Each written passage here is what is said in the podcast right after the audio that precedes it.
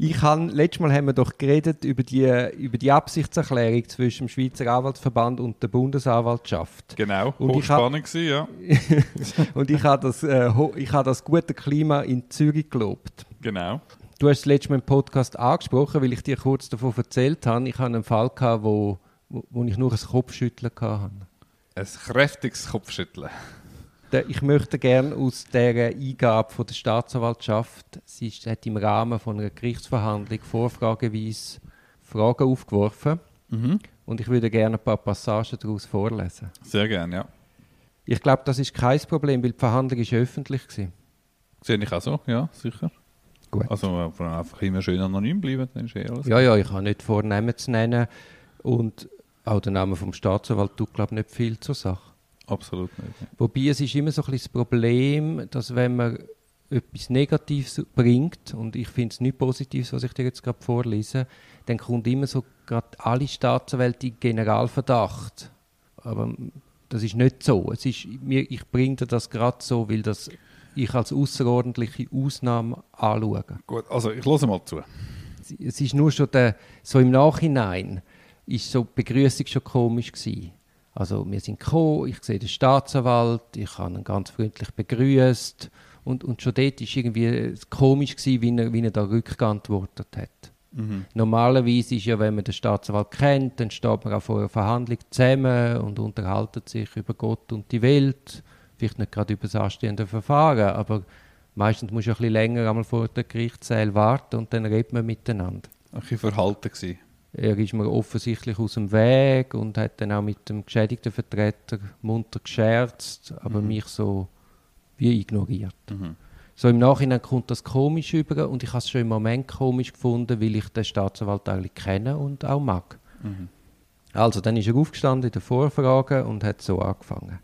Nach Artikel 346 Absatz 1 StPO plädiert die Verteidigung an letzter Stelle. Diese Bestimmung wird allerdings als Verordnungsvorschrift angesehen und es kann davon in begründeten Fällen abgewichen werden. Also der Hintergrund ist, dass ich eine Verteidigungsschrift drei Wochen vor der Hauptverhandlung eingereicht habe. Ah, also drei Wochen. das Plädoyer oder die Verteidigungsschrift? Das ist das Gleiche. Es ist, es ist eigentlich das Plädoyer gewesen, ja. Ja. Mhm. Also ich habe eine Eingabe gemacht, dem Gericht mitteilt, Aussageverweigerung mitteilt, meine Vorfragen mitteilt in der Sache.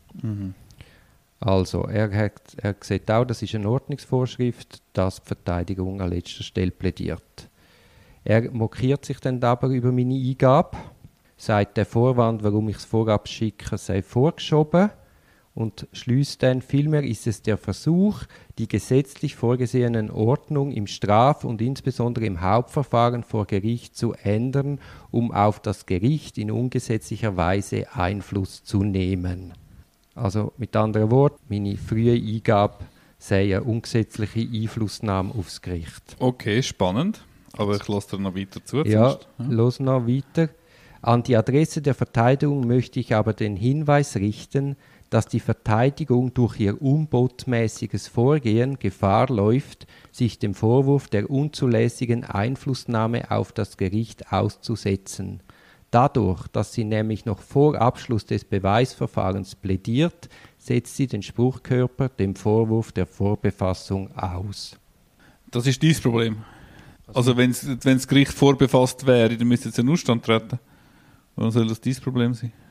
Ja, nach, nach Unabhängig von ganz vielen anderen Punkten. Ja. Genau. Und unabhängig davon, dass ja in der StPO steht, dass man jederzeit kann mit Eingaben die Verfahrensleitung gelangen ja, also du hast, ich fasse das mal zusammen, du hast bewundernswerterweise, was ich noch nie geschafft habe, hast du geschafft, drei Wochen voran mit dem Fall durchzuziehen und schon können wirklich bist du aufgearbeitet und hast deine Gedanken und deine Überlegungen bereits im Gericht bekannt gegeben. Meine, also, Und der Staatsanwalt hat durch das meine Erwägungen gekannt und hat sich auch können im Detail darauf vorbereiten und Antwort geben in Genau. seinem Plädoyer. öffnest Also, eigentlich eine Flanke damit auch. ja, natürlich. Ja, ja. Und das hilft ja sicher an der Qualität von dieser Gerichtsverhandlung. Ja. Also ich sehe es total unproblematisch. Ich finde es eigentlich eher bewundernswert, dass es du geschafft hast, drei Wochen voran schon parat zu sein. Und dass der Staatsanwalt jetzt so vehement reagiert und für völlig äh, unbeholfen und nicht adäquat Vorwürfe an dich richtet, zeigt ja vermutlich nur, wie, wie er sich angegriffen fühlt durch die Eingabe, also wie er seinen Standpunkt angegriffen fühlt durch die Eingabe. Also ich muss Also ist es Lob? Ist es Lob? Äh, Die, die geharnischte Reaktion ist eigentlich ein Lob. Er sieht, jetzt- er sieht seine Felder vorschwimmen. anstatt dass er in der Sache auf die Punkte eingeht und dort auf einer Sachebene antwortet, zündet er da irgend, irgendeine Vorwurfsbetarde. Mhm. Also ist es ist speziell. Es könnte, wenn man jetzt sich überlegt, das ist eine bewusste Strategie zum Stimmung machen. Also eigentlich ist es eine Stimmungsmachung gewesen, i- im Rahmen von der Vorfrage. Aber wenn man dann tiefer geht, zeigt es ja ein massives Misstrauen am Gericht gegenüber, dass die wie nicht können, oder die Anklageschrift hat ja das Gericht auch zuerst. Und das ist ja oft ein Grund, dass man rechtzeitig kommt, weil man dieser Anklageschrift in der Vorbereitung etwas will entgegenheben Ja, ja, ich sehe es absolut so wie du. Also ich meine, es ist ja eigentlich im Gesetz vorgesehen, dass der Staatsanwalt das erste Wort hat mit der Anklageschrift, mit der ganzen Untersuchungsakte. Und das, und das Gericht setzt sich nur mit Untersuchungsakten auseinander. Und wenn man Glück hat, mal mit der Eingabe von der Verteidigung, was im Vorverfahren gemacht hat und der Standpunkt schon bekannt hat, und wenn er das halt nicht gemacht hat, dann ist das ein absolutes Probatsmittel, frühzeitig einzugehen und äh, eine Gegenposition aufzubauen. Ja. Also es ist eine völlig unverständlich, die Reaktion. Ja, ich habe dann in der Pause, also es hat dann einen Unterbruch gegeben zur Beantwortung von dieser Vorfrage und ich bin dann zu ihm an. Entschuldigung, wie hast du denn zuerst noch plädiert auf die Vorfrage? Ja, warte, das, ist, das hat noch Ja. weitere Punkte. Gut. Also das ist einmal das erste, gewesen, dass ich da das Gericht unzulässig will beeinflussen Jetzt kommt Die Verteidigung versucht mit ihrer Eingabe eine Sachverhaltsvariante zu implementieren, welche in Wahrheit keine Entsprechung im Beweisergebnis findet. Es ist erkennbar, weshalb die Verteidigung dies versucht. Sie selbst hat nämlich dem Beschuldigten ja in der Untersuchung geraten, nicht weiter auszusagen. Damit nahm sie ihm aber die Möglichkeit, sich noch in der Untersuchung an der strafprozessual dafür vorgesehenen Stelle zu entlasten. Sie nahm auch den Strafbehörden die Möglichkeit, die Behauptungen der Verteidigung zu überprüfen und zu objektivieren. Sie gra- degradiert so ihren Mandanten, den Beschuldigten, zum bloßen Verfahrensobjekt. Also er macht sich ein bisschen Sorgen über meinen Mandant.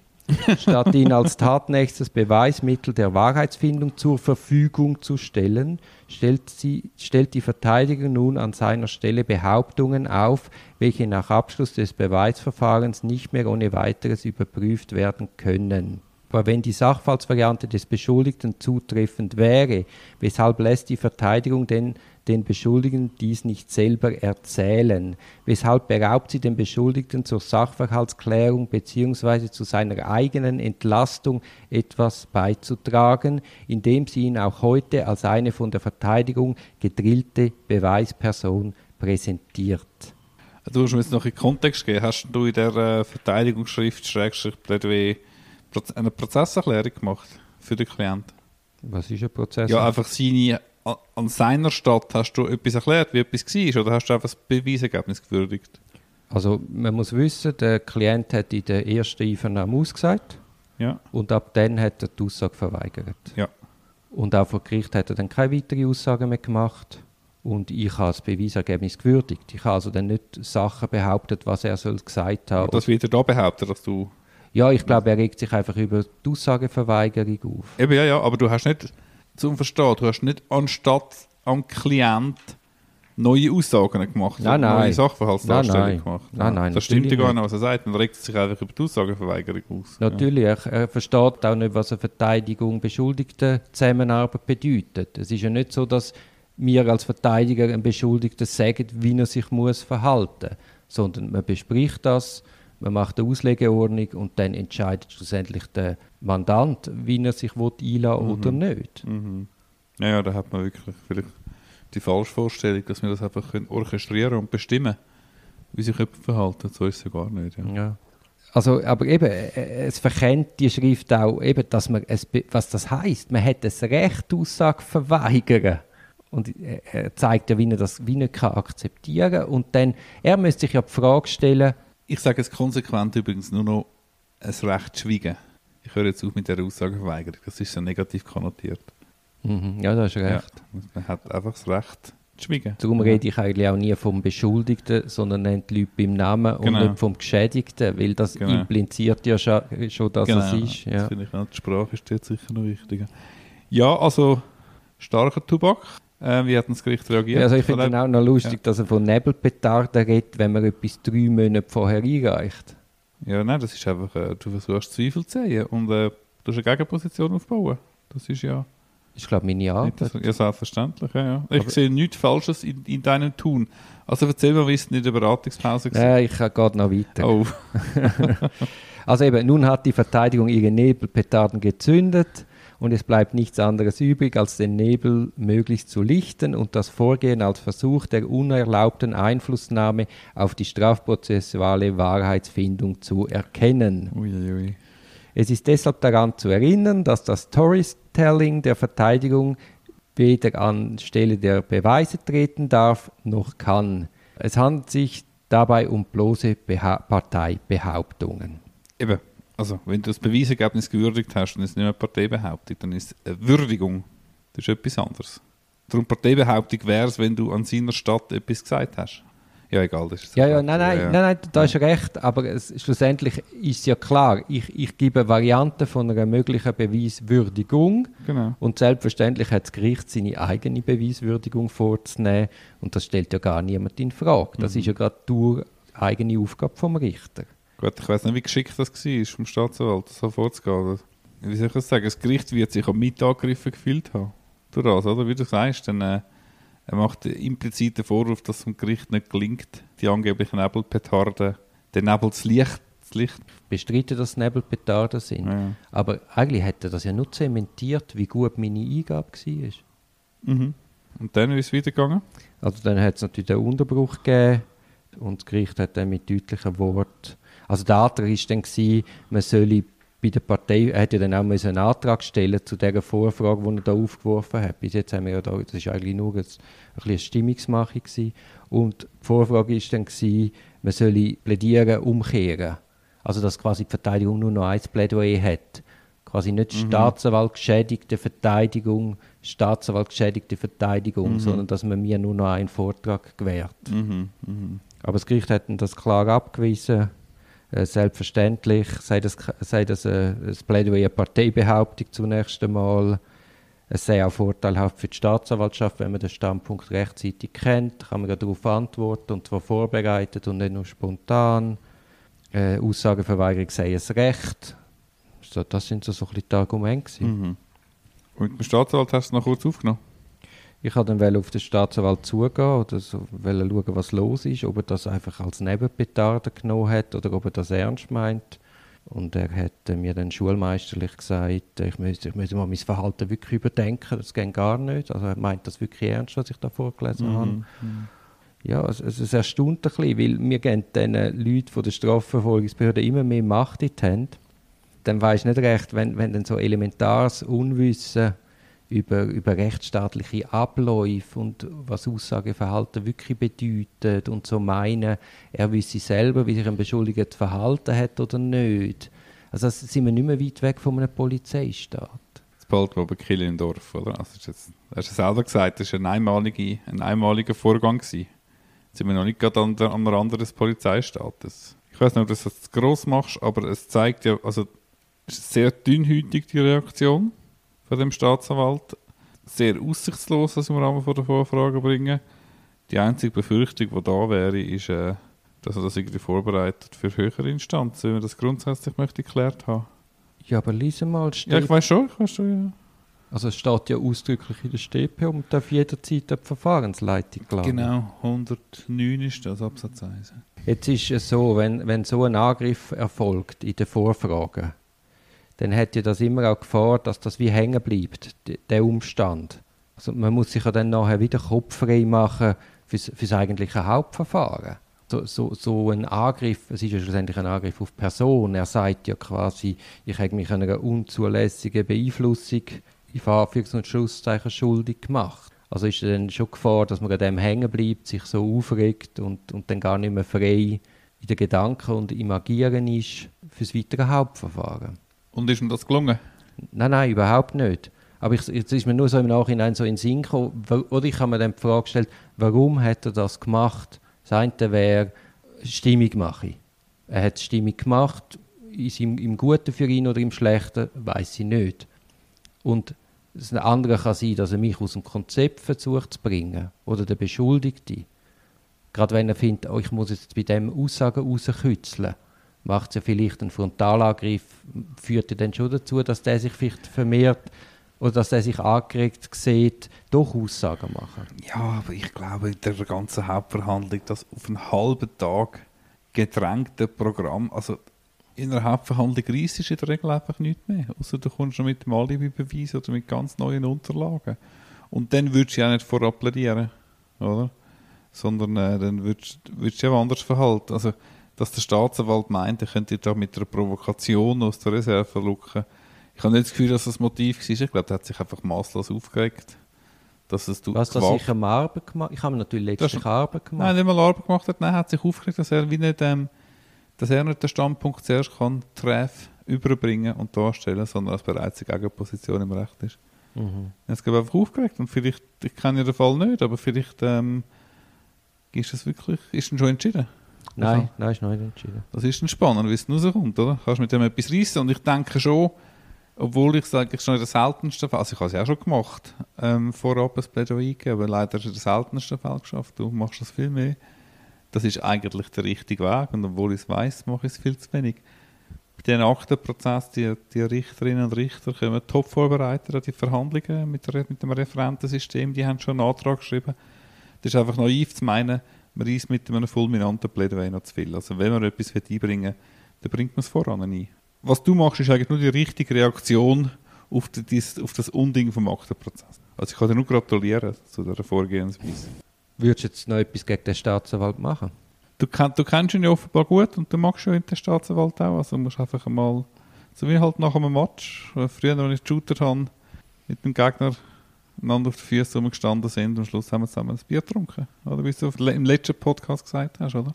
Dann wir noch schnell kehren. Wie würden wir uns verhalten, wenn wir wüssten, die, wir, wir schiessen jetzt gerade vehement auf Person? ich mache das eigentlich nie. Ich versuche Person so, die Persönlichkeit so viel wie möglich rauszunehmen. Also nie direkt auf den Staatsanwalt. Also schon deutlich Position nehmen, aber nicht Grenzen zu einer Persönlichkeitsverletzung zu überschreiten. Mhm. Er ist ja in seiner Rolle dort und selten ist so einer, der dann persönlich ausdrücklich schlecht wird. Mhm. Und wenn es so ist, disqualifiziert er sich meistens mit einem zu giftigen Plädoyer selber. Aber ich hatte es einmal gehabt, wo ich einem Staatsanwalt in den Rücken fallen Also wir haben das abgekürzte Verfahren ausgedealt, in meinen Augen viel zu hoch. Der Klient hat aber unbedingt ein Enddatum haben und hat gegen meine ausdrückliche Empfehlung den Deal angenommen.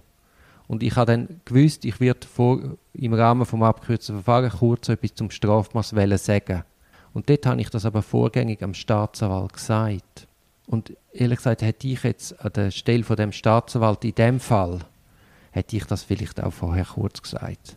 Hätte ich gesagt, hey, schau, ich finde dieses Verhalten völlig daneben, ich werde das vehement angreifen. Mhm. Ja, oder auch vorab ans Gericht gehen. Oder vorab ans Gericht gehen, und, ja. Äh, äh, reagieren mit der NIGAB, das sei nicht zulässig, das sei umbudsmässig, muss es aus dem Recht weisen oder mhm. sogar den Antrag stellen, das ja, aus dem Recht weisen. Ja. Aber es zeigt eigentlich, dass er drei Wochen vorher halt selber noch nicht bereit war, dass er gerade können reagieren Das ist eben auch meine Vermutung, genau.